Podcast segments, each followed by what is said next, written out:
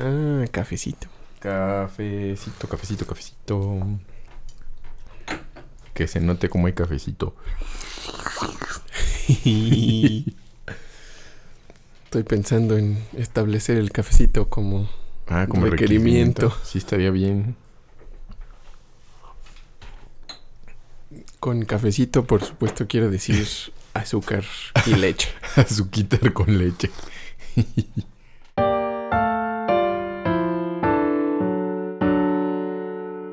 Mejor me quedo de holgazán. Y por holgazán quiero decir grabar el episodio. ¿Qué es 18? 20, este es el ¿Es el 20. 20? Ajá. ¿No le ponemos Ah, el número de tururururu. episodio? No. Episodio 20 en el Eh, no, en el título no. O sea, ¿no se lo pondremos? Ah, ah, no sé. Lo- eh, se enumeran. Mm, o sea, creo que en el, en el feed solito va poniendo Tal, tal qué, publicación. qué número de. Ajá. Mm. Em, y yo, como para no hacerle más espacio, o sea, no ocupar más espacio del título, no, no le he puesto los números. Nada más los voy, este, los voy escribiendo. Y justo apenas que estaba escribiendo de qué quería este que se tratara, vi que era el 20. Ah, Ya llevamos. ¿Qué tal, qué tal? 20 episodios, pues ya Sí. es bueno. Ya es algo, sí. Ya son. Ya, se- ya es una temporada de una serie. Y. eh, según yo, Sí. pues ya va a ser un año, creo. ¿Ah, sí? Ya no falta tanto, ajá. Podríamos hacer Ah. algo de aniversario. Sí, podría ser el capítulo del aniversario. Lo voy a pensar. Sí, no me acuerdo en qué fecha fue el primero, pero fue a fin del año pasado. So- A finales del año pasado. Ah, pero lo empezamos a... Ah, pues salió en diciembre, ¿no? En ci- diciembre del año pasado. Noviembre, diciembre, Sacamos el algo así. primero. Ujú. Y hubo dos periodos en que no salieron. Ajá. Eh, pero pues sí, o sea, como son quincenales, 20 ya son 40 y otros dos, otros 44, sí, ya ahí va para el año. Sí, llevo el año. Rayos. Ah, bueno, pues sí, ¿verdad? Que son dos al mes. En realidad, pues sí. Sí. Y próximamente, si Tlaloc nos da licencia, Uy. ya viene el primer show del YouTube. Ya viene. Ya viene la fiesta, ya viene. Tendrá que haber mucho espagueti. y. Y sí. Ah, estaba pensando también como en qué otra. Como qué otro aparatito está de moda entre los chavos. ¿Qué otra Ah, esos chavos. Ajá. Pero creo que pues bueno, ya no es muy reciente, pero como que veo que están empezando más personas a usarlo, curiosamente, es el TikTok. Ah, sí. No sé, sí, no, no sé qué es, pero sí, sí, bueno. he visto muchos videos de TikTok. Se me hace medio vainoso, o sea, Sí, se ve como ese como tipo que de cosas. videos cortitos Ujú. Y, y ya. O sea, no, no veo en realidad cuáles son sus peculiaridades, pero veo que eso es cortito y está muy hecho para el formato de video de vertical. Ajá, ajá. Y ya. Porque ya hasta vi que el Hank Green hace sus TikToks en sus videitos así chiquitos. Y ya dice, o sea, bien ñoños. Están padres, güey, sí están, bueno, porque es como humor parecido al de nosotros, pero... Pero mm, creo que ese sería el formato de los formatos idóneos para el lesbianóforo, Ah, el TikTok. sí. Porque yo estuve pensando Qué como yo cómo lo usaría y dije, no, Sí. o sea, no sé. Sí, no, Que creo que más bien sería para el lesbianóforo. Ey. Ey, ey, ey. Entonces, a ver si, si en noviembre también ya hay cambio de equipment de grabación. Ya le voy a hacer su cuenta de TikTok. para Ay, qué padre. Ay, necesito una mesita. Por lo... Ay, ¿no, no quieres jalar el, el buró, eh? Ah, bien, creo que con mi pie. Ah, pues mientras, links al lesbianóforo en las show notes. El show notes. Déjale, cierra las puertas. Ah, sí. Estamos chanclales, pero no estamos tamalesles. Rico, tamales, ni afinadorles. Estaría bueno que pasara el afinador de guitarras Estaría bien por la calle. Piriri que fuera como una una pentatónica. en vez de piriri, piriri, que diera una, una escalita blusera o algo. Se afinan guitarras. Uh, sí sería un servicio a la comunidad. Excelente. Pero ¿cuántas personas podrían tener guitarra en una colonia? Ey, que quisieran afinarlas. Ah, que dijeran, ay, necesito afinar mi guitarra. Porque Igual soy sí. medio bruto. Podría Porque- sí, creo que. Creo que haciéndolo de una forma específica podría funcionar, ¿no? O sea, no tal cual de pasar y afinar guitarras, pero sí algo así podría hacerse. Bueno, seguro si ya se nos ocurrió, ya hay Sí. alguien que hace eso, pero. Porque sí, mucha gente tiene una guitarrita en su casa, ¿no? Ajá. Sí, alguien que se, se sepa unos acordes. Sí, y afinarlas, pues es latoso, no te quedan muy bien, suena gachito. Entonces, pues, sí.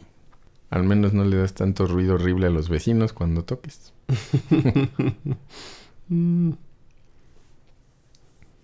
Toques, toques. ¡Tacos!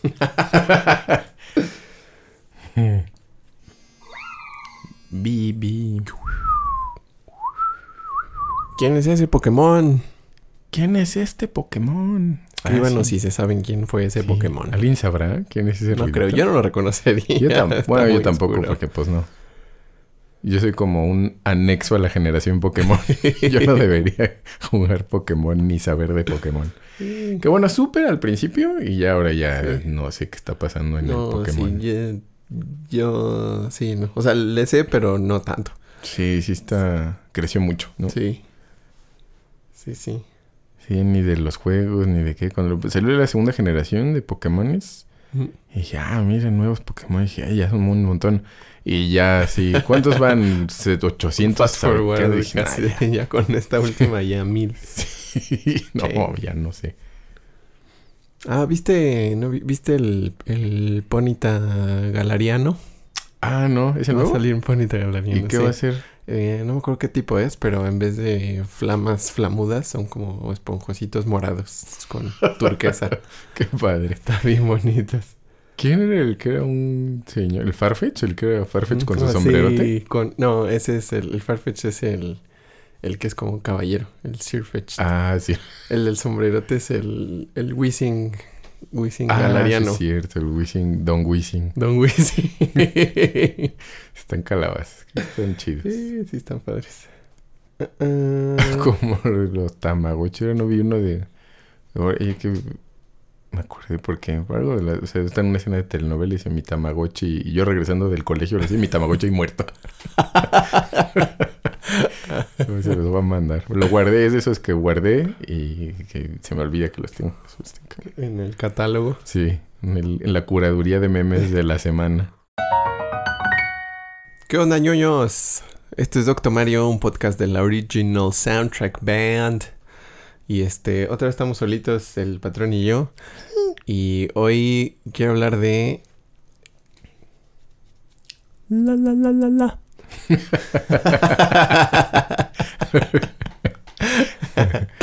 Eh, del el anime en América Latina, porque vi un video que me estuvo recomendando el YouTube, que seguramente se lo está recomendando a todo el mundo, como he visto que sucede. Este, de un canal que se llama Get. Que se llama, que se llama. Igual voy a poner el link del video ahí, en las show notes.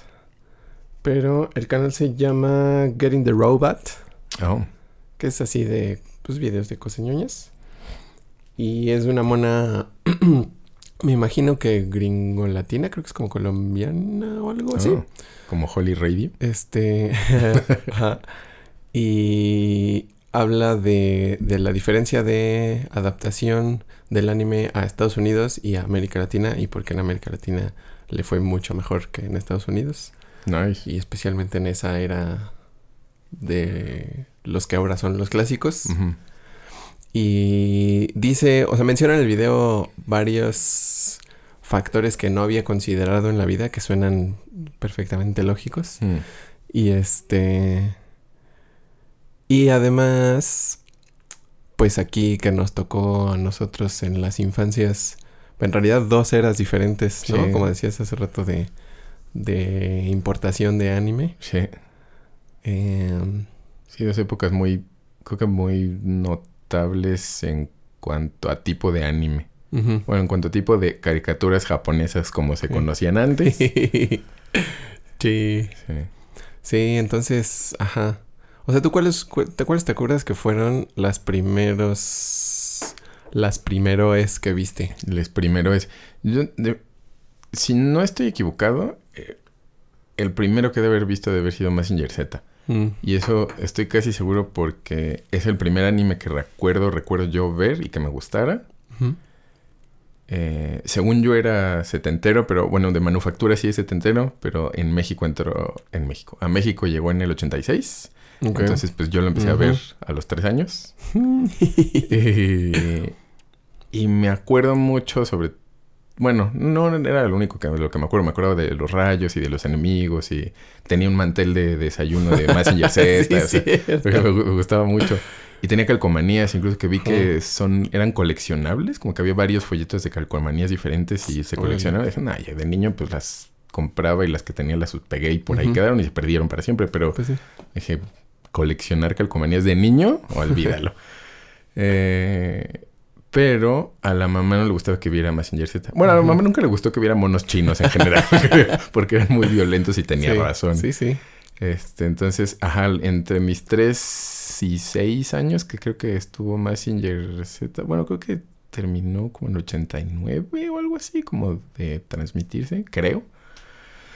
Eh, pues sí, no, no le hacía gracia porque decían maldito, este, y no sé qué, y pues no, es ese tipo, no porque dijeran palabrotas o porque maldito no era palabrota, pero en la casa era considerada agresión. Sí, sí se ¿No? siente violento. Ajá, hablar de maldición y maldito, y eres un maldito, y eso era como, no, aquí no es un hogar de no violencia. Eh, entonces, pues no era padre que un mocosillo de tres años viera Massinger Z. De tres años sí. Sí, sí, Sí, es pequeño. Sí, es pequeñillo. Y vi que eso sucedió en varios países de Latinoamérica, investigando para el Eloy, Ajá. para Eloy Cavazos. Eloy.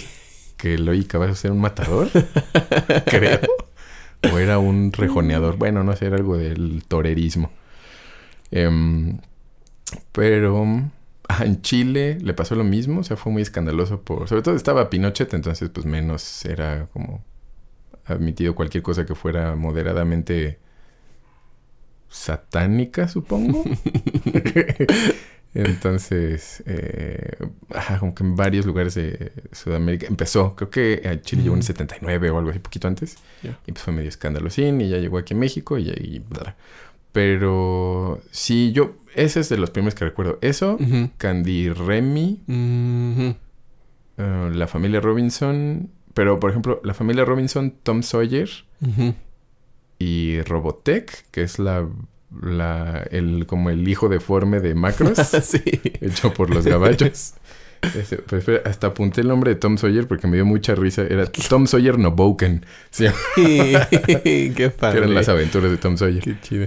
Eh, pero eso, y ya que, que vi que otras llegaron en ese periodo, del 86 al 88, y Ujú. dije, oh, sí es cierto, sí es como en ese mismo periodo. Bueno, la. Pokémon.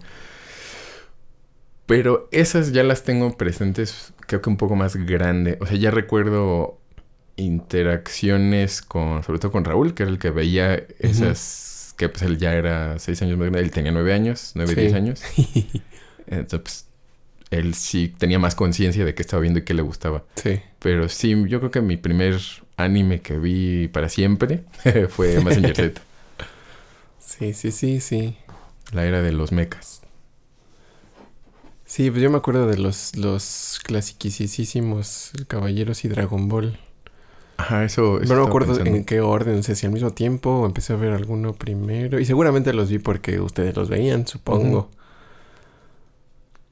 Sí, pues sí. Sí, yo, yo veía Dragon Ball. Creo que Caballeros llegó primero. Mm. Creo que empezó primero.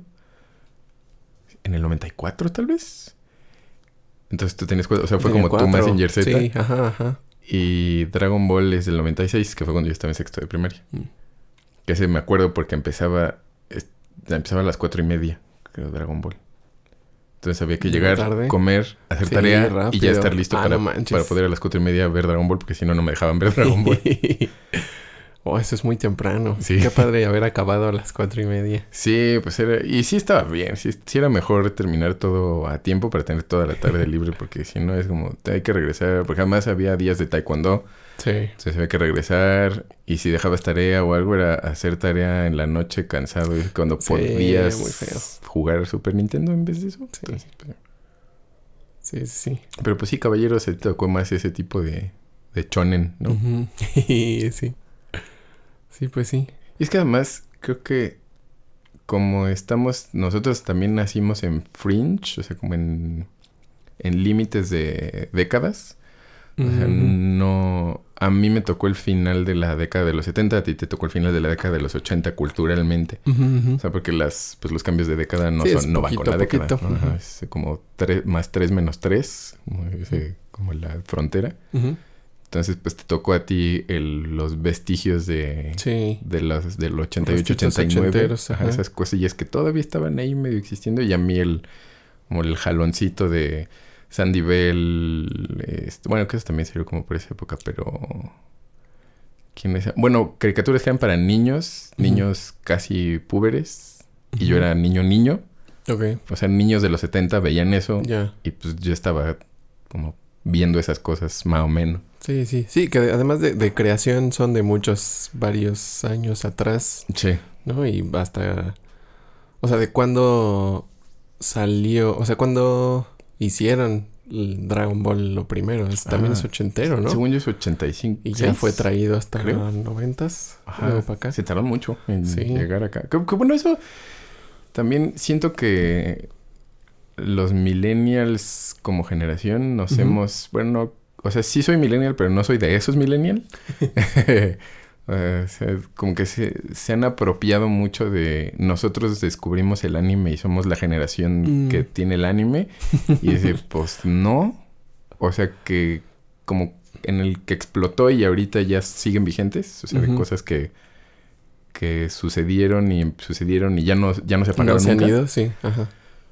Pero desde los 60 fue cuando Sí, empezó a llegar aquí. Ahorita eso me hiciste pensar ajá, que hasta el tío Oscar vio Ajá. de niño. La señorita Cometa, Astro Boy, Astro Boy. Ultraman, Meteoro. O sea, eso fue de, de finales de los 70, principios de los 70, mediados de los 70 en adelante. Ujú. Astro Boy era blanco y negro. La señorita Cometa era también blanco. Que la señorita Cometa era un programa de como live action. que ¿Cómo se, cómo le llaman? No me acuerdo. Bueno, tiene su nombre de Ah, ah, programa. Ajá. Que era una especie de Mary Poppins japonesa, que esa era la idea. Eh, pero pues eran blanco y negro. O sea, también los primeros capítulos de Astro Boy que pasaron eran blanco y negro. Entonces, pues es, o sea, en realidad llevamos mucho tiempo consumiendo eh, medios japoneses. Sí, sí, cierto. A sabiendas o no, porque, pues, insisto, antes eran caricaturas, ¿no? Sí. No, era, no era otra clasificación, era nada más, son monitos animados, son caricaturas. Fin. Sí, sí, sí. Que es una de las cosas que menciona el video que no había pensado. Como, por lo menos la, la- en su forma tradicional, bueno, lo sigue siendo, que la televisión en México en general, este, o sea, estaba, mm, está, supongo, es que ya, ya no sé, porque Sí, ya no sé cuál es su intención, porque ya o cambian o mueren, y Sí. más bien parece que van a morir. Eh, pero, o sea, estaba pensada, segmentada para este horario para los niños, Ajá. este horario para las señoras, las Sí. amas de casa, y este tal vez para los dones que no sé qué les pondrían noticias y fútbol, I guess. sí, en la mañana y en la noche, tarde, noche. Ajá. Porque en la mañana en las no- el noticiero de la mañana Claro. y en la tarde, noche ya era fútbol. Porque también la- en caliente y esas cosas de José Ramón, ¿no? oh, sí. Este, era creo que como a las 10 o 11 de la No. noche. así. Ni me acuerdo qué días, la verdad es que pues, también no, nunca fuimos deportistas, entonces, I don't know. Pero me acuerdo que era muy tarde, que a mí se me hacía de escuincle, como porque alguien querría ver deportes en la noche, pero como ya que crecí dije, ah, bueno, es que hay gente que sí, pues sí. Ahora ya no, pero... pero sí, Pero, está muy sí. segmentado. Yo lo- O sea, era la producción de telenovelas para las señoras, para que se entretuvieran. Y Sí. pues lo que sea de caricaturas para los niños. Y lo que decían es que pues no había dinero como para producir caricaturas aquí. sí, no, Entonces más bien traían todo lo que se dejara traer, claro. que era más barato. Sí, sí, pues ya era... Sí, eso, eso sin duda. Porque a, a- consumimos, yo creo, eh, bueno, evidentemente programas gringos en su mayoría. Y estaría bueno saber por qué a alguien se le ocurrió traer cosas de Japón. Sí. O sea, ¿quién dijo, Sí, hay que traer este programa que se ve padre? Ok. Sí. ¿No? Porque fue Sí, sí. muy... Fue cuando casi Televisa se acaba de crear. Que Televisa se hizo Televisa a finales de los 50, 56 o algo así. Que eran Telesistema Mexicano y Televisión Independiente, no sé qué. O algo así, Ah, y se ok, ok, fusionaron ajá. y se volvieron Televisa. Ajá. El Eh, demonio. Eran el diablo. y... Y pues fue muy temprano en la creación de... O sea, en la... Como en la segmentación de los programas de Canal 8, Canal 2, Canal 5, Canal 4, creo. Como decir, ah, pues... Pues sí, vamos a poner programas infantiles y vamos a traernos este programa de Japón. Y vamos a decir, como, ¿what? ¿Qué? ¿Por qué de Japón? no está mal, solo ¿a quién se le ocurrió traer programas de Japón? Eso se me hace... Sí, está interesante que de dónde... Ajá, ¿en dónde lo vieron? ¿De dónde lo sacaron? Ajá. Eh, porque en el caso de... Creo que de problemas de Estados Unidos, lo que dice esta mona en el vídeo es que como que Japón estaba puchando mucho por, por que sus, sus Ah. producciones tuvieran presencia Gabacha. en Estados Unidos. Ajá. Cool. Entonces como que con bajo cualquier condición y lo que se co- como fuera, pero que estuvieran. Oh, entonces como que por eso Estados Unidos tuvo la libertad de recortar como se les dio la gana. Y ahí está Robotic. Y, ajá, y entonces Horrible. las creaciones super. Pero, ajá, como que lo hacían lo más fácil y accesible posible para que los mandaran para ella. Tal vez sucedió algo parecido. O sea, tal vez también... O sea, con que con tener presencia en Occidente. Ajá, en Occidente, porque en los países, o sea, no está llegando nuestras chunches a Latinoamérica, pues como, ah, órale, va, date, dale. Pero muchas cosas nos llegaron, bueno, no, no sé si muchas, algunas nos llegaron a través de Europa, Ah, que ajá. eso estuvo raro Sí, que... sí, sí. Bueno, Sí, bueno, bueno, que lo- fue- las, las adaptaciones francesas y luego de Ajá. francesas españolas y así. ajá, como Caballeros del Zodíaco, Con el Zodíaco, sí. pero... Sí, en Europa no sé cómo está eso. O sea, siempre se me ha hecho un mercado raro. Sí. O sea, está para las cosas de Nintendo y así. Que Pues es, que- O sea, es como todo otro... Otra cosa. Pues sí, creo que su... Otro plan, otras fechas, otros Sí. lanzamientos. Hay juegos que no salen allá o que solo salen allá. Es muy diverso, ¿no? O sea, creo que sí hablar, por ejemplo, Latinoamérica me parece moderadamente más unificable que eh, Europa. Ujú. Eh, meramente porque hablamos casi todos español, pues ya Sí, es sí. es- homogeneizable de alguna manera. Ajá, ajá. Pero allá es de aquí a aquí hablan francés, de aquí a aquí alemán, de aquí habrá otra variante de alemán, de aquí a aquí es, es como, pues no, no. Todos no. los imperios. I don't know, ajá. Pero, ¿qué, qué, qué vi, qué vi, qué vi, qué vi, qué vi? Ah, que de hecho creo que... ¿Cuál fue? ¿Messenger Z? No, una Astro Boy, Remy, no. Ah, bueno, me acuerdo que una también empezaron a doblarla en Cuba y que así como los primeros capítulos eran como... Creo que sí, Messenger. No estoy seguro. Pero, ajá, como... Supongo que sí tiene sentido que hayan querido entrar al mercado como, pues, pues toma, tenemos esto. Y como, ah, pues va, y a ver si pega. No, igual y fue Sí. como, a ver, pues tráete el, el niño este, el, el Astro Boy, a ver si pega. Y pues pegó. Pues a ver, tráete este otro y este otro. Y pues pegó y pegó y pegó. Porque Sí. culturalmente seguimos teniendo referencias de eso, aunque no lo sepamos. Aunque esté velado, Ujú. o sea, seguimos haciendo referencias. El, por ejemplo, vi que es de la señorita Cometa estaba en el Chivigón, que era un dragoncito. Ajá. Y dije, ah, el Chivigón con razón hacen referencia a ese en la película de cuando a los 30, cuando cumples 30, si yo tuviera 30. si Ah, no 30. manches. Ajá. Ajá, esa- una de las monas se burlan de ella, o sea, como su sobrenombre en la prepa era Chivigón ¿A porque poco? era chiquita, o es chaparrita. y aquí dije, ah, y era el dragón, con razón me. O sea, había como algo familiar en el Chivigón que no sé qué es, pero obviamente no porque yo lo haya visto, sino por referencia de alguien. Ok. O sea, seguramente por nuestro tío Oscar, que Sí. sí veía caricaturas de monos chinos. Y estaba en el Chivigón y Takeshi. Y cosas, o sea, cosas, palabras que son de alguna forma familiares pues venían de como hasta los cachunes y ensalada de loco. O sea, decimos cosas que ellos decían y no sabemos de dónde vienen. Ah, claro, como- claro. Sí, ya están integradas en Ajá, el lenguaje. sí. Sí, pues sí. Y también otra cosa que se me hizo que realmente no todavía no entiendo muy bien, tal vez es también por economizar trabajo, Hmm. Es que aquí no les, o sea, no les editaron episodios, ni les editaron Ah, sí. la sangre, ni les editaron el lenguaje, Ni los ni las referencias, ajá, ni las referencias, o sea, totalmente de cultura japonesa. Sí. O sea, son muy fieles, pero no estoy seguro si las adaptaciones son fieles porque querían que fueran fieles o simplemente porque pues fue, pues así es, ¿no? O sea, solo lo, Lo lo traduces y lo pones y ya. Supondría que tiene más sentido porque es, al menos creo que es más puritano Estados Unidos en general, ¿no? Y Mm. quizás en ese, en ese tiempo. Digo, obviamente, si hablamos de cosas modernas y el, el hipismo Hipismo. y los con, lo contracultural, pues no. Sí, sí. Pero. Pero sí me parece que ha habido más alguna especie de experimentación o salirse de la caja aquí en ese- o en esas ondas moralinas como de lo corre- lo políticamente correcto. Sí. O de, oh, no, eso no te hace. No, eso, es- eso se me hace muy, muy luterano gabacho.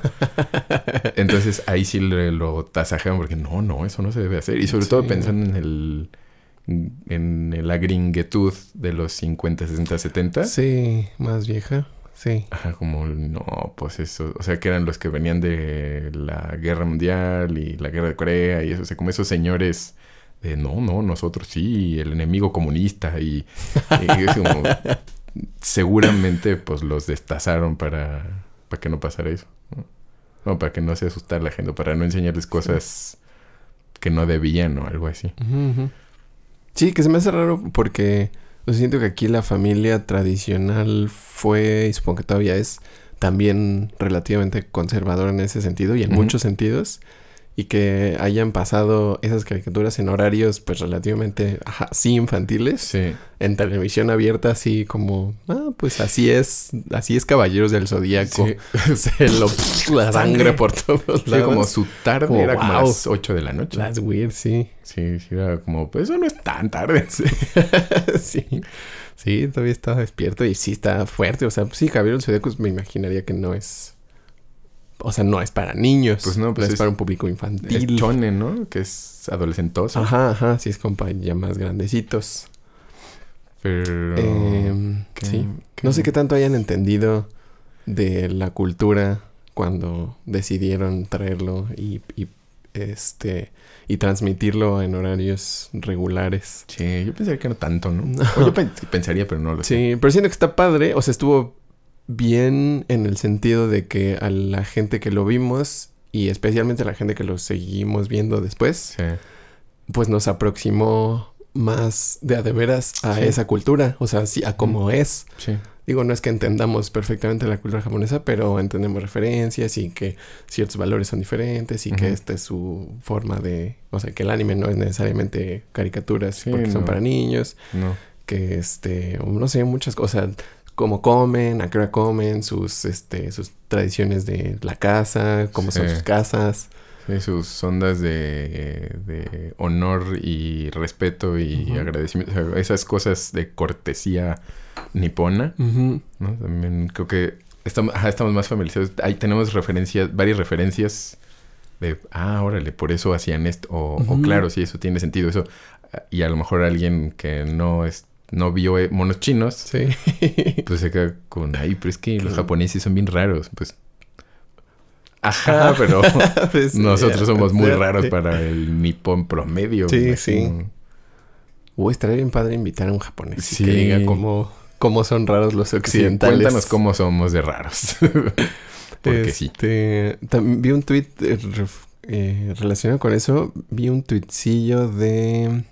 Ya, Uy. ya no me acuerdo quién fue, pero un tweetcillo por ahí. Creo que de hecho ni fue el tweet directamente. Vi un screenshot de un tweet, el Mm. clasiquísimo, eh, que decía que eh, era una mona que decía que sus maestros como que eh, sorprendían, estaban muy orgullosos de que era muy educada y que como que en su casa le educaran también. Mm. Y su mamá estaba como muy contenta de que en la escuela le Ah, educaran sí, también. cierto. Y era más bien porque veía Sakura. Sí, y le enseñaron a hacer Sí. Sí, es cierto. Sí, eso dije, ven, ven, si aprende uno. Que yo vi, hablando de esas cosas culturales, no me acuerdo, aquí lo apunté porque se me hizo muy interesante.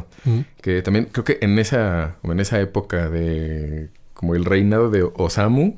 Tezuka, el, el que hizo Astro Boy y todo Ok, eso. ok, ajá. Que es el de Kimba el León Blanco, Ah, ajá. que es el, el clasiquísimo y bien conocido rip-off El Rey León El de Rey León, Kimba. sí. No, no lo copiamos de nadie. Igualito todo. Sí, cuadro por cuadro, igualito la animación del Disney, todo. todo ah, mm, ah, se fue por allá. Eh, pero que hizo ajá, como cosas que. Como, como de, lo, de lo que dices de diferencias culturales notables que me llaman la atención.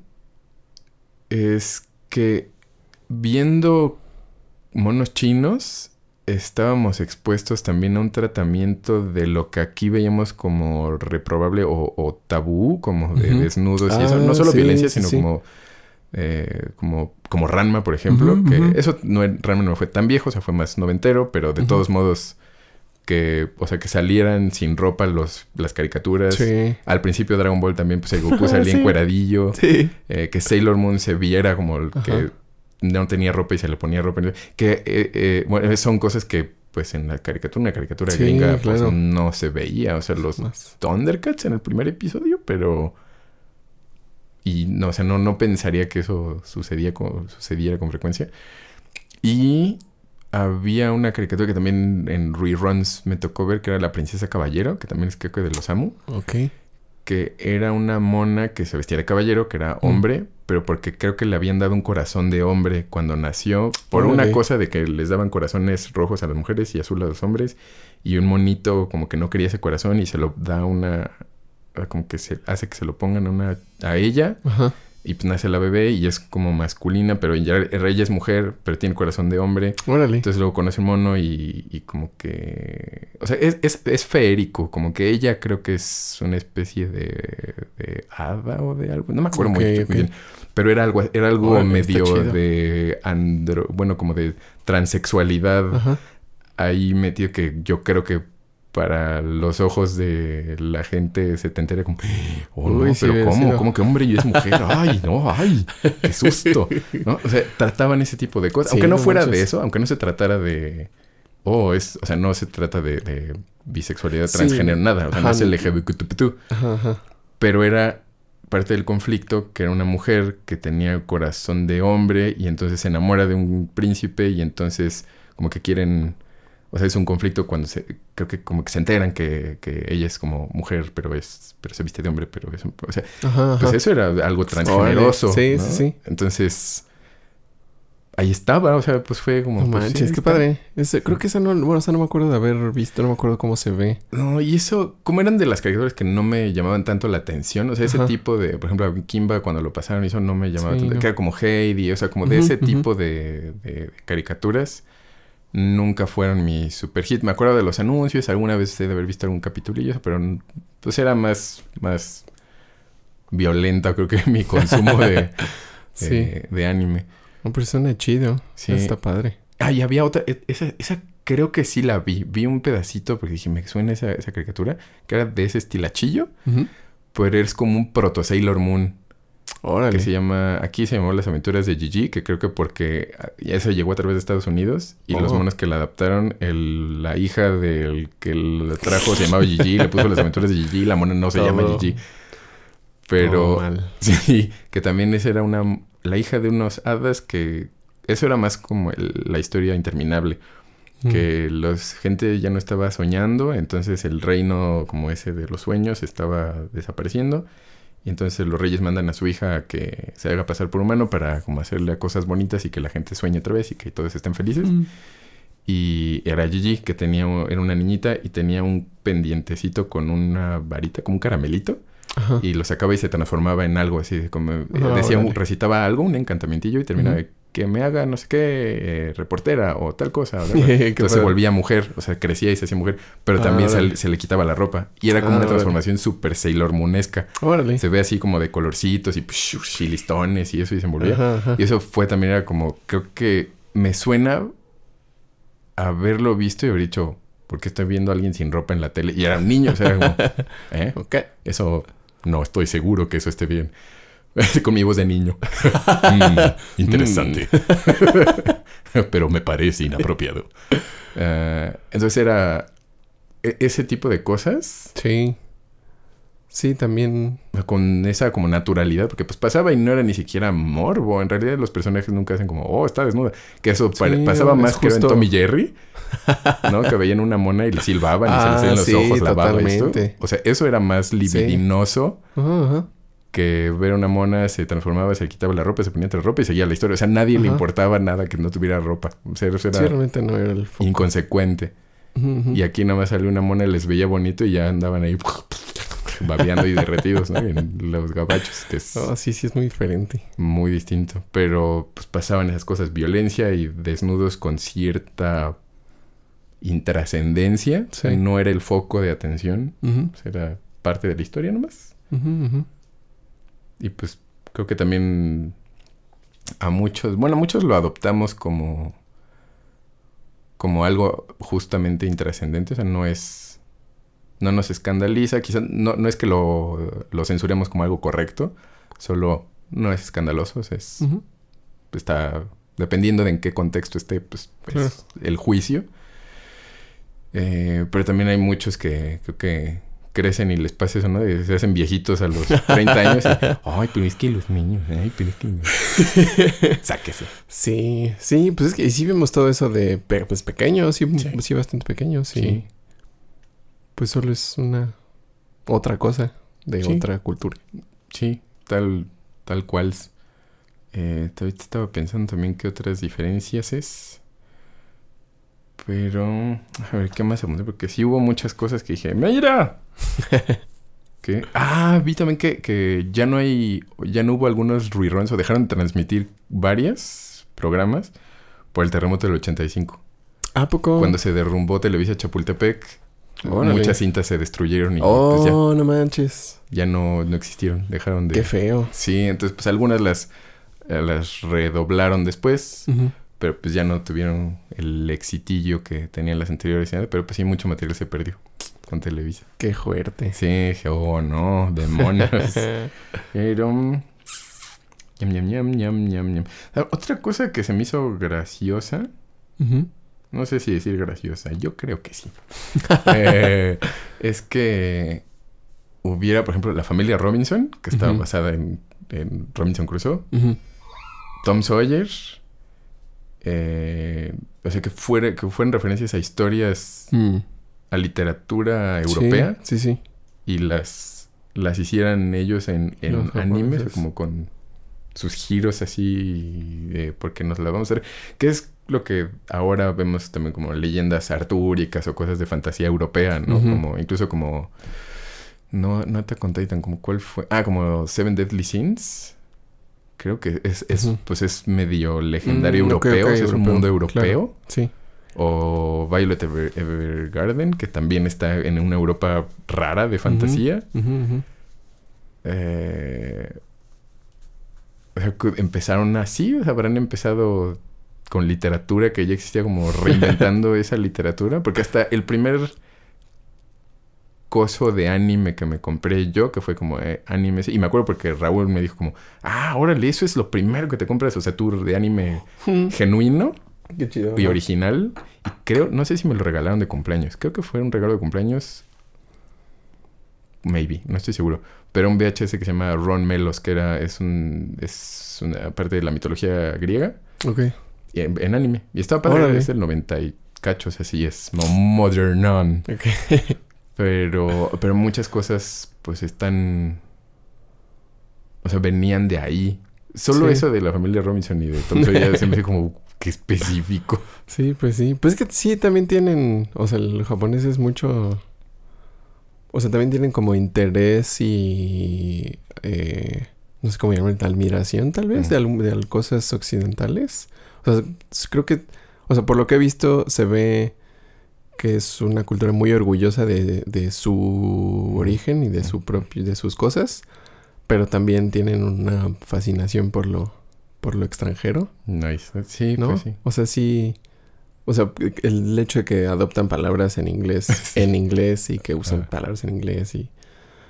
Sí, que es lo que hemos hablado también, ¿no? Sí. En capítulos anteriores de los anuncios de cafetería, o como de coffee shop o, cosas, o sea, que hay anuncios Sí. en inglés Sí, en las canciones. y en las todo. canciones. Moonlight. Este. Y también en Sí. Ace of the Diamond también hacen, o sea, las cosas de béisbol, ujú. las jugadas y eso, las dicen en inglés. O sea, Sí, se ve inglés. están Sí. haciendo las... El, el fork, creo que el, el agarre de fork lo dicen en inglés. El change up es que es el lanzamiento de cambio de velocidad, está en Sí. inglés. Ya. Shortstop, shortstop, es el- como las posiciones del béisbol les dicen en inglés. Sí, pues sí. Y este. Que bueno, nosotros tenemos el fútbol, el balompié. Y creo que eso también se, se empieza a meter en este asunto de lo que le han llamado apropiación, apropiación, apropiación cultural, Ajá, ajá. que, que no sé, no sé, o sea, se me hace eso muy complicado, pero siento que ha sucedido, o sea, que muchos de ese tipo de intercambios y de reinterpretaciones y de reutilizaciones de lo que nos llega de otros países ha creado cosas padres. O sea, siento que ha sido más una fuerza del bien Sí. que un, este, como, eh, como una ofensa, prejuicio o ataque de alguna manera. Ujú. Eh, ¿Qué digo? Supongo que sí hay formas de, de leer y utilizar cosas propias de otras culturas que puede ser ofensivo dependiendo de qué claro. son y de qué has, por, por qué situaciones delicadas ha pasado esa cultura. Como ponerle a rachar aguacate y empanizar el sushi, ¿no? sí, pero es la cosa. O sea, siento que, que el- todo lo que nos ha llegado japonés y cómo nosotros, o sea, a través de la adaptación y a través de Pues sí. incluso los doblajes, Sí. cómo lo... O sea, de alguna forma ya es parte del- de la latinidad. O sea, como esa eh, inserción tan profunda de- del japonesismo. Sí. O sea, la siento como parte importante de alguna manera de, de lo latino. Mm, Ajá. Y, o sea, cómo entendemos nosotros la japonicidad. Ajá. Este. Que obviamente también eso es. Eh, o eso corresponde a un segmento relativamente pequeño todavía, supongo. O sea, por lo menos la, mm, la afición tan, tan apasionada. Pero no sé, se me hace que, que sí es algo en general positivo. O sea, el tomar y, y eh, como aficionarse dando con otra cultura que no es la original propia. Sí. Este. Y, y, y, y, y se me olvidó si iba a decir otra cosa, pero sí está padre. Sí, sí, también creo que esa... Ajá, como el uso de apropiación cultural como algo negativo, lo entiendo. O sea, lo Ajá. entiendo como... Es como... Como tener un juguete y que alguien diga como... Ay, a ver, ¿me lo prestas? Ah, miren mi juguete. Es como, wow, wow, wow, un momento, Sí, amigo. Sí, sí. Ajá, como eso, pues no, ¿no? O sea, no, eres- no es tuyo. ujú. O sea, no, no, lo, no lo andes ahí presumiendo como, ay, miren lo que hice. Claro, sí. Que es como los jefes que son así. De, claro, es que hemos hecho un gran esfuerzo por y se nos ocurrió este plan que se le ocurrió al subordinado y ya se lo amoló. Sí. Eh, pero pues también de, del- esa... Lo, ve- lo vería, a lo mejor no sé, como no apropiación cultural, sino asimilación cultural Ajá, ajá. el, estamos expuestos a esta cultura distinta y empieza a meterse en nuestra pues idiosincrasia, folclore, lenguaje, o sea, bueno, todo lo que nos constituye como un ser humano, Sí. se empieza a, a- se cuela Sí, pues ya y entonces y entonces ahora tenemos este muchachada centennial o medio millennial diciendo su goy, este, Sugoi. como yo, Sugoi, sugoi. que está bien su goy. Eh, o, o- o tenemos ahora el, este brote de Maiden Cafés o Made. Cafés, este, eh, digo, hablando en particular de Japón, ¿no? Y reinvenciones, gente que está dibujando anime o, Sí, bueno, claro. mangas y haciendo ese estilo de dibujos, especializándose en esos dibujos. Y este, ya ahora, si antes era escaso y ocasional conseguir un manga en inglés, al menos de No. algo. Sí. Eh, ahora, pues Panini ya tiene, y Editorial B tiene sus catálogos de, de manga y están como a la par con varias publicaciones que se están Ay, como chido. One Piece, ¿no? Y eso creo que No sé, on no sé Titan- qué no, tan- no, quizá no, pero siento que hay algunas que sí las están Así, más o menos trayendo día. con no tan, no esperándose tanto tiempo. O sea, como que más o menos ahí van. Puedo estar equivocado, pero porque no consumo tanto manga, pero, pero creo que sí algunas cosas están bastante cerca de, de lo que van en Japón. Eh, entonces eso ah, me parece, pues, está bien, va a tener cosas padres. sí. Algunas cosas sustituirán otras que, por ejemplo, a mí alguna, no siempre me gusta eso. Sobre todo, bueno, sobre todo lingüísticamente no siempre me gusta. pero pues eso pasa, ¿no? Eso también es cómo se han ido construyendo nuestras culturas y nuestros lenguajes a lo largo de la historia. O sea, de- en el mundo, no solo como mexicanos, ha sido así. Entonces, pues vengan Pues, tu reino. sí, que también se me hace un poco, ¿qué será? Como lamentable Mm. que, o sea, esa situación de que existían todas esas cosas y las telenovelas son como son y esos programas los trajeron por como los trajeron porque aquí en- usualmente no se tienen los recursos para producir cosas propias o ideas nuevas o ideas interesantes o digo que también obviamente siempre está el asunto de lo comercial y lo que queremos que le guste a mucha gente pero o sea incluso eh, o simplemente o sea lo, lo que pienso ahorita es en el cine mexicano y en las caricaturas mexicanas que creo que el cine tiene sus cosas o sea han salido cosas chidas hay un rango amplio de calidad Sí, pero existen cosas padres y según entiendo sí se produce bastante entre comillas no sé exactamente como comparado o sea con qué podría compararlo Sí, comparado con Hollywood, Pero- sea, sea nimio, pero, pero de hace 10 años para ahorita, pues se ponen Ujú. muchísimas películas al año. Pero por ejemplo caricaturas creo que sigue sin o sea como que no no es algo que no sé si eh, al- a las entidades que tienen los recursos para eh, distribuirlas o promoverlas no es algo que les interese Ujú. o si no hay tantos creadores que les interese crear ese tipo de cosas o qué pero o sea sabiendo que hay gente que probablemente sería capaz de hacerlo o sea de escribir de dibujar y de animar Ujú. O sea imagino que sí hay gente que podría hacer cosas muy chidas aunque posiblemente no hay tanto Sí. pero supongo que sí hay Particularmente ahora, ¿no? Que Ajá, tenemos ajá. recursos, o sea que animar ya no tiene que ser a mano cada frame por frame, y ni tienes que hacerlo en papel específico y hacer, o sea, ya en la compu se facilita mucho. sí Y pues sí ha habido producciones, pero creo que el hecho de que no podamos tener una presente de, ah, como esta caricatura mexicana, ajá o como es, como, sí se me hace como interesante? Digo, películas de animación, sí, ¿no? Como la leyenda del charro negro, lo de la de la llorona, Llorona, este, yes. esas, esas recientes, digamos. ujú, ujú. Pero. Pero luego, o sea, como series así, caricaturas, caricaturas. Y sí hay mucha gente que lo intenta, no sé, yo te recuerdo desde las. Desde que era escuincle e iba a las. Creo que fui a la mole, a la segunda mole, creo. Y a, la, a las primeras cuatro conques, creo.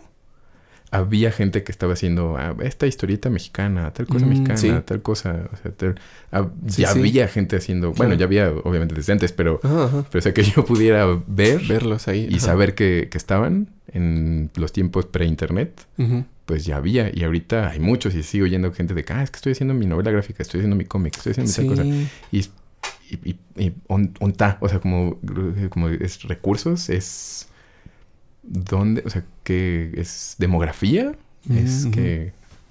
Sí, pero digo, en general también creo que el cómic en particular, o sea, en, en general en el consumo de medios, mm, en la forma del cómic probablemente no es tan popular en general, o sea, como en la, la población general, pues. Este, entonces me imaginaría que es difícil promover un cómic Pues sí. o una novela gráfica aquí. Siento que la... Pues sí, o sea, a la gente a la que les gustan, pues ya les gustan. Y, y como dices, sí, en, en- También en... bla, bla, bla, bla, bla, en la de... ¿Cómo se llama la de aquí? La... En la convención. Ah, la, la que se trajeron con... Ajá, en las últimas conques también ha habido... eh, ves que como la sección de, de ilustradores y también muchos tienen sus, eh, sus comicitos, Sí, sus, sus libretas y sus estos. Eh, pero digo, no estoy yo personalmente tan en contacto con, con los cómics ni Sí. voy mucho a las tiendas. No sé qué tan presentes estén ahí. Pero, ajá, donde los he visto es en esos eventos muy especiales como Ajá. para showcasearlos. Sí. Y este, ojalá que sí le sigan. Sí, y de caricaturas, ajá, sería bueno. Supongo que ahora también, por ejemplo, ya no necesitas que una productora distribuidora necesariamente se interese en tu proyecto para que lo ponga, porque pues ahí está YouTube, Sí. Vimeo y todo. ¿no? Es como, pues si lo quieren ver, ahí está. Y pues ahí está. Pero precisamente, Ontan. Sí. Sí, yo porque siento que, que habría potencial de que ahí hi- hicieran cosas padres de animación. O sea, con tanta influencia y... Mm, O sea, de cosas chidas. Y creo que de cosas chidas que se han vuelto populares. O sea, pensando en cosas como... eh, como Attack on Titan. que o sea, críticamente ha sido muy venerada y también comercialmente ha sido muy exitosa. Y obviamente la, la gente la, la- gente que se dedica a eso pues tiene referencias de los más altos niveles. Mm. Siento que sí podría llegar a hacerse, pero no sé por qué nos o no se ha intentado tanto o nos o en dónde están los bloqueos. Ajá. ¿No pasará algo quizás como con los musicales mexicanos? Mm, uy, ojalá que no, porque no son muy buenos. Eh, Perdón, amigos, que es el musical. no, pero, pero pensaría yo que hay algo. No sé si en la forma. Yo pensaría más bien que en la forma que antes que en el fondo. O sea, porque el- Ujú. historias, eso puede ser algo también simple y muy interesante. Pero siento que, por ejemplo, con los musicales, que justo hablaba con Felipe X este, el sábado, que, que para mí hay mucho de literatura faltante en la, en la Mm, creación de un mm, musical mexicano. Sí, sí. Eh, tanto en la Estaría de acuerdo. tanto, ajá, tanto en la manufactura de canciones como en la creación de canciones, como en los textos e incluso en la hechura de la música para un musical. O sea, siento que hacen canciones por sin una razón muy específicamente pensada de por qué esa canción está ahí, para qué sirve Claro. y cuál es la motivación y cuál... porque como que suelen ser explicativas, ¿no? O sea, Sí. como que suelen o sea, en vez de que pase algo, me están contando que está pasando algo. Y digo, pues no me lo cuentes, o sea, enséñamelo. ya lo vi. Ajá, o sea, Sí. es- que, que eso, eh, cuando es necesario un narrador, pues lo narra, ¿no? Pasa, pero pero no empujan, ¿no? O sea, no, no hacen Sí, no hay movimiento. Y musicalmente siento también que muchos musicales se quedaron en, en este en Jesucristo Superestrella. Y en qué plantón y en el diluvio que viene. O sea, suenan a eso. Ya. Y las canciones siguen sonando a eso. Y digo, ah, sí, ya más de 30 años de eso, señores. Tampoco, o sea, no está pasando nada. O sea, la idea está padre, esto está padre, esta producción está padre, los artistas son buenos. Es- o sea, hay muchas cosas padres, pero como esa, esa forma de presentarlo, siento que, que no, o sea, le falta como oficio, quizás. Entonces, a lo mejor, a su modo, en estas cosas de animación, hablando de animación caricaturesca, de ah, producción de dibujos animados mexicanos, Ajá. no faltará algo así, porque Puede hay ser, animadores muy buenos. O sea, Sí, hay como gente que hace es- eso muy bien, ¿no? Que hasta se lo jalan de otros estudios porque son muy buenos. Sí, son, sí, hay gente muy buena. Pero el... digo, no solo la literatura, sino como no habrá algo Sí. que no está. Sí, ese factor creo que no lo- ahorita, o sea, ahorita conversando no lo había considerado, pero pues sí, o sea, buena parte, o sea, uno de los pilares de, de una historia, pues es la historia, sí. o sea, el texto y la trama y la forma de narrar eh, los hechos y cómo se conectan y que obviamente ahorita los- lo estoy diciendo sin saber absolutamente nada, ¿verdad? Sí, estamos... o sea, Pero- sin clavarnos en la textura, pero... Ajá, ajá. Que ojalá sí supiera. Sí. Em, Pero sí, o sea, em, o sea, estoy pensando ahorita que eso es otro. Otra habilidad por completo Sí.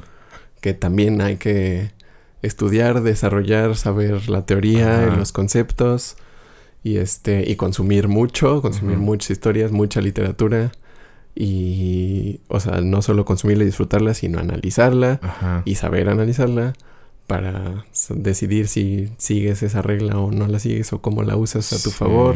O sea, sí es otra rama completamente de la cosa que en ahí sí no sé qué tan listos estemos. Porque ahorita pienso en cómo lo, la gente que escribe y que ilustra manga a veces es Mm. una persona. O sea, Mm. una persona es la que escribe la historia y lo dibuja. O sea, que hace básicamente todo, Todo, y tal vez tiene un equipo que hace la talacha. Pero eso probablemente es extraordinario, ¿no? O sea, esa es una persona mm, bueno, como excepcional. Sí. O sea, normalmente yo pensaría que una persona no necesariamente tiene todas las skills en todas las áreas diferentes para poder Sí, hacer no. eso, ¿no? O sea, para poder escribir una historia eh, como a ese nivel y dibujar a ese nivel y este, no sé, todas las otras. Sí, es Ramas. mucho, mucho tiempo en, en mejorar muchas habilidades muy diferentes, ¿no? O sea, ujú, la ujú. habili- habilidades narrativas, habilidades de hablar, habilidades narrativas, habili- habilidades de arte, de arte pictórico.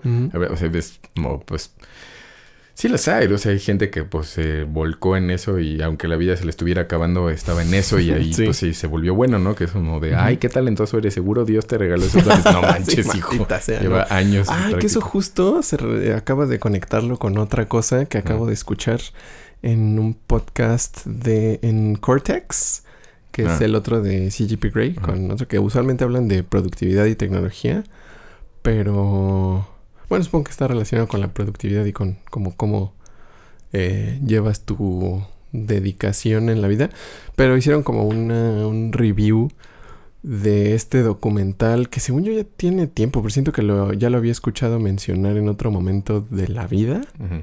Pero tal vez no, tal vez solo, no sé, eh, que se llama eh, Jiro Dreams of Sushi, Ah, que es de un don japonés que tiene un restaurante de sushi en no sé dónde, o sea, en Japón, no sé exactamente no sé en dónde, en un, creo que está en una estación del metro.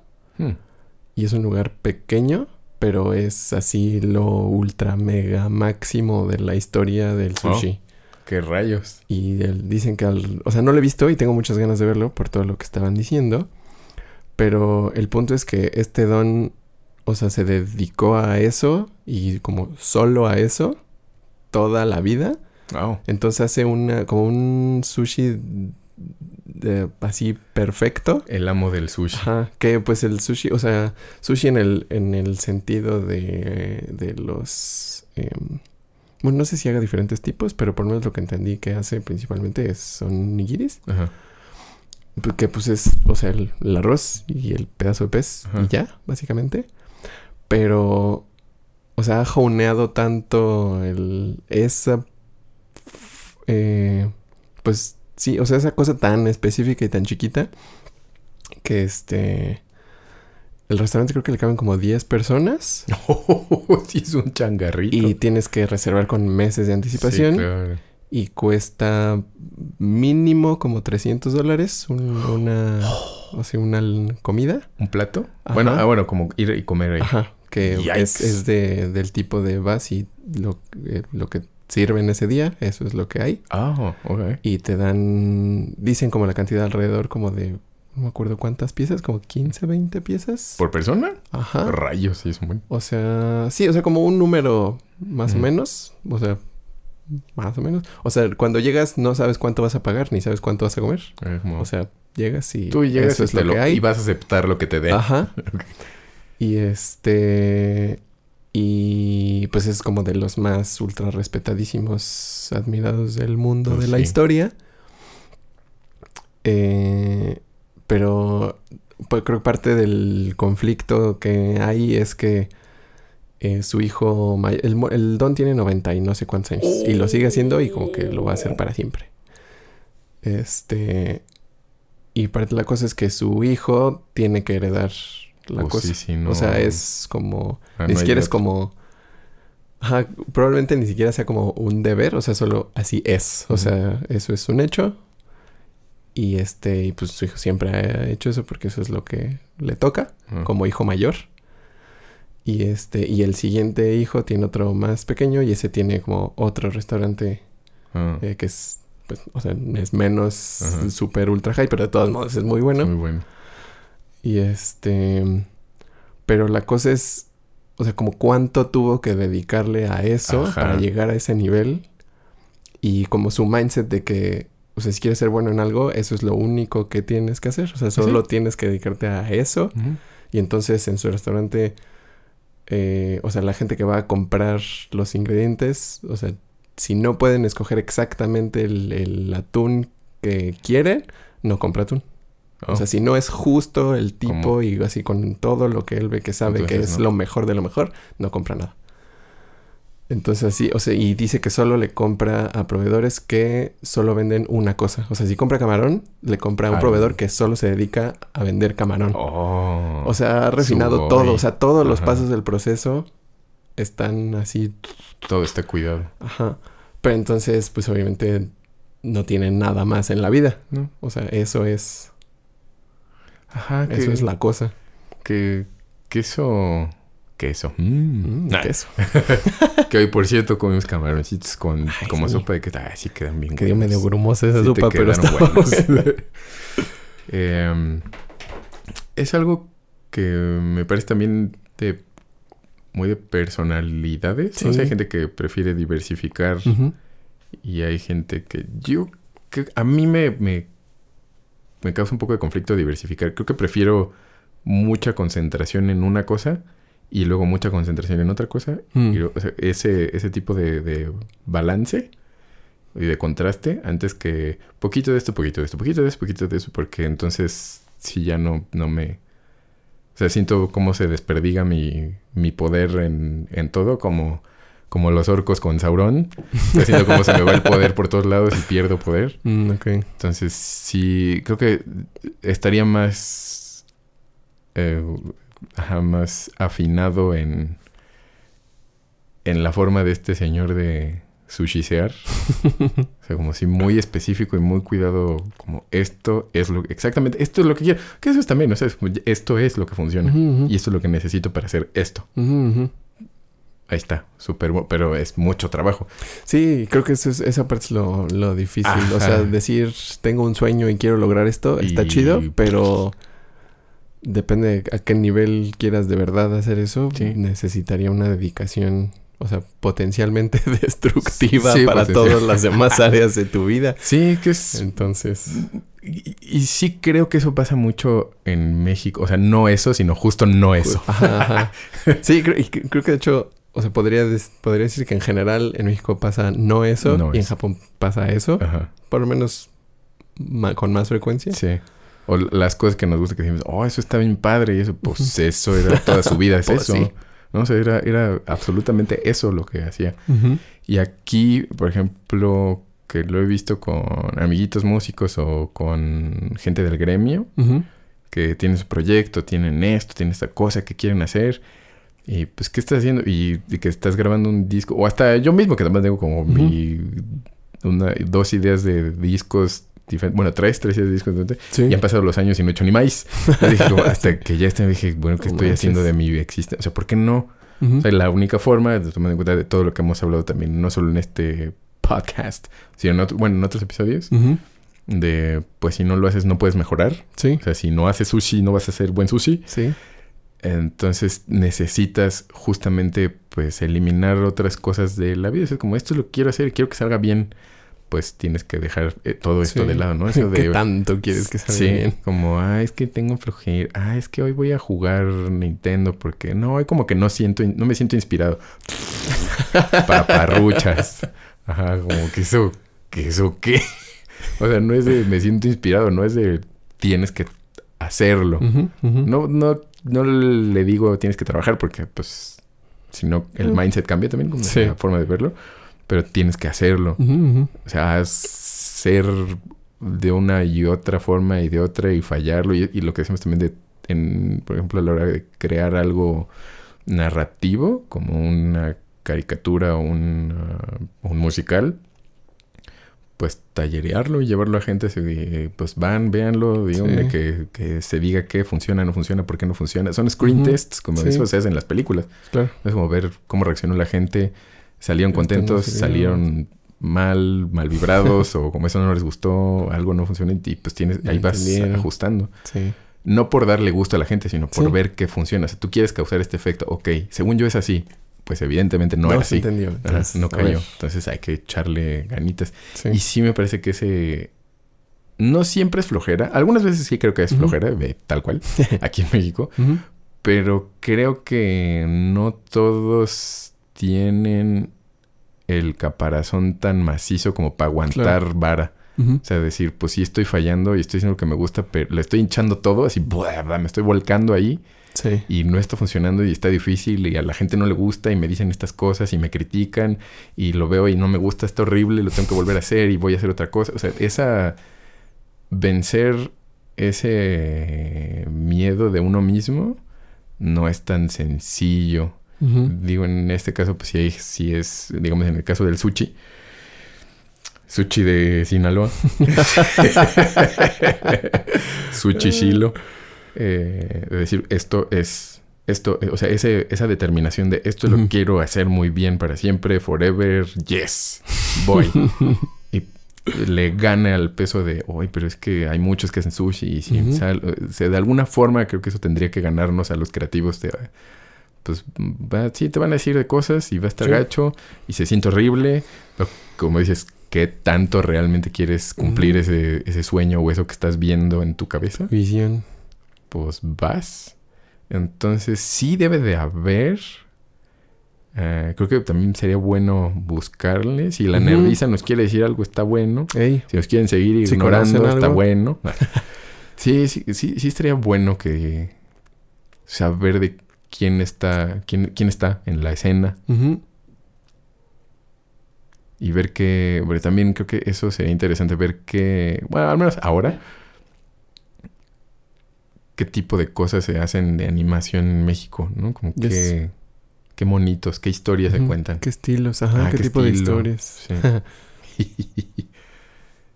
sí, eso está, está interesante. ¿No había visto otra cosa? Creo que sí, espera. Chipiripichipi. sí. Tal vez no. Lente. ¿No? No, creo que no. Creo que sí se habló de todo. Creo que algo del sushi, algo... de- Ah, no, más bien fue algo de eso. El sushi y el tallerismo, eh, la dedicación que se le pone... Ah, ya, sí. Siento que también parte de... Independientemente de las horas de, de, de labor que se le dé al oficio,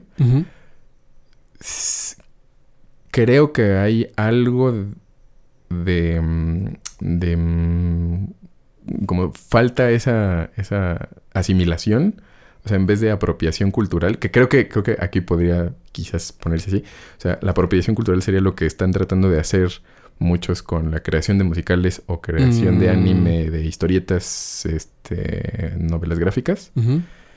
Y la asimilación cultural sería como genuino, no tomarlo como un templete y llenarlo, por ejemplo. Que- creo que eso Ah, sí, pasa sí. en esa onda de musical. O sea, es, Sí, un texto y pones canciones. Eso es como el templete, o sea, es un stencil de cómo es un musical, pero eso no es el, o sea, eso no Claro. lo hace. No sea, eh, Hamilton no funciona porque haya sido un templete de esto y aquí le voy a poner esta canción. O sea, y cuando, cuando Hamilton cuentas partes de cómo se siente, pues normalmente como sus, sus ondas, ¿no? O sea, como está emocionado por algo y empieza a decir sus una- cosas. Ajá, es como siendo como el top de su... Cuando pasa cierto nivel de emociones, empieza Sí, sí, a echar el rap de alguna manera. Eh, entonces no es porque vamos a explicar aquí que está enamorado. Entonces, canción de amor. Eh, no, o sea, eso es el templete. Eso es apropiación. O sea, estás lo estás agarrando, lo estás poniendo y estás pintando sobre ese y pues ahí está, ya es mi obra. Ah, ¿Lo es? ¿No? O sea, asimilarlo sería más bien o sea, un estudio de por qué desde Hello Dollies, desde el vodevil, o sea, por qué los musicales Mm, funcionan así, por qué la música así, por qué, por qué todo. Y entonces la historia que quiero contar es esto y aquí necesito estas herramientas para hacerlo, igual en una animación, o sea, no es nada más agarrar y empezar a, o en un manga así de, ah, pues lo voy a empezar Monos de derecha a izquierda y monos con ojotes Y ya. y sangre y, y un demonio y dragones. Eso no es, ¿no? O sea, eso realmente no es. Claro. Sí, sí. Pero requiere de, de una asimilación y un consumo consciente de, Ajá. y analítico Sí. de qué estás absorbiendo, Sí. qué estás... Y no quiere decir necesariamente destriparlo, o sea, destripar el producto que consumes, sino analizar quizás internamente por qué esto me gusta, esto me gusta por esto, tiene estos elementos padres, cómo replicarlos a tu favor, porque a lo mejor quieres contar una historia con dragones y empiezas a escribirlo y a la mera hora pues, los dragones no caben, ¿no? Sea, Sí. no es como, pues eso, ¿no? Pues Sí, ni sí. modo, pues haz otra. ¿no? A lo, y a lo mejor ahí funcionan los dragones. O algo, o sea, pero... Pero dejar que eso permee Mm. no nada más hacer command C, command B. Porque...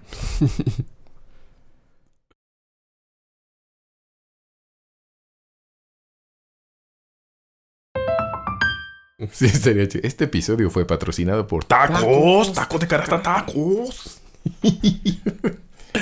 Lo qué máximo. padre está.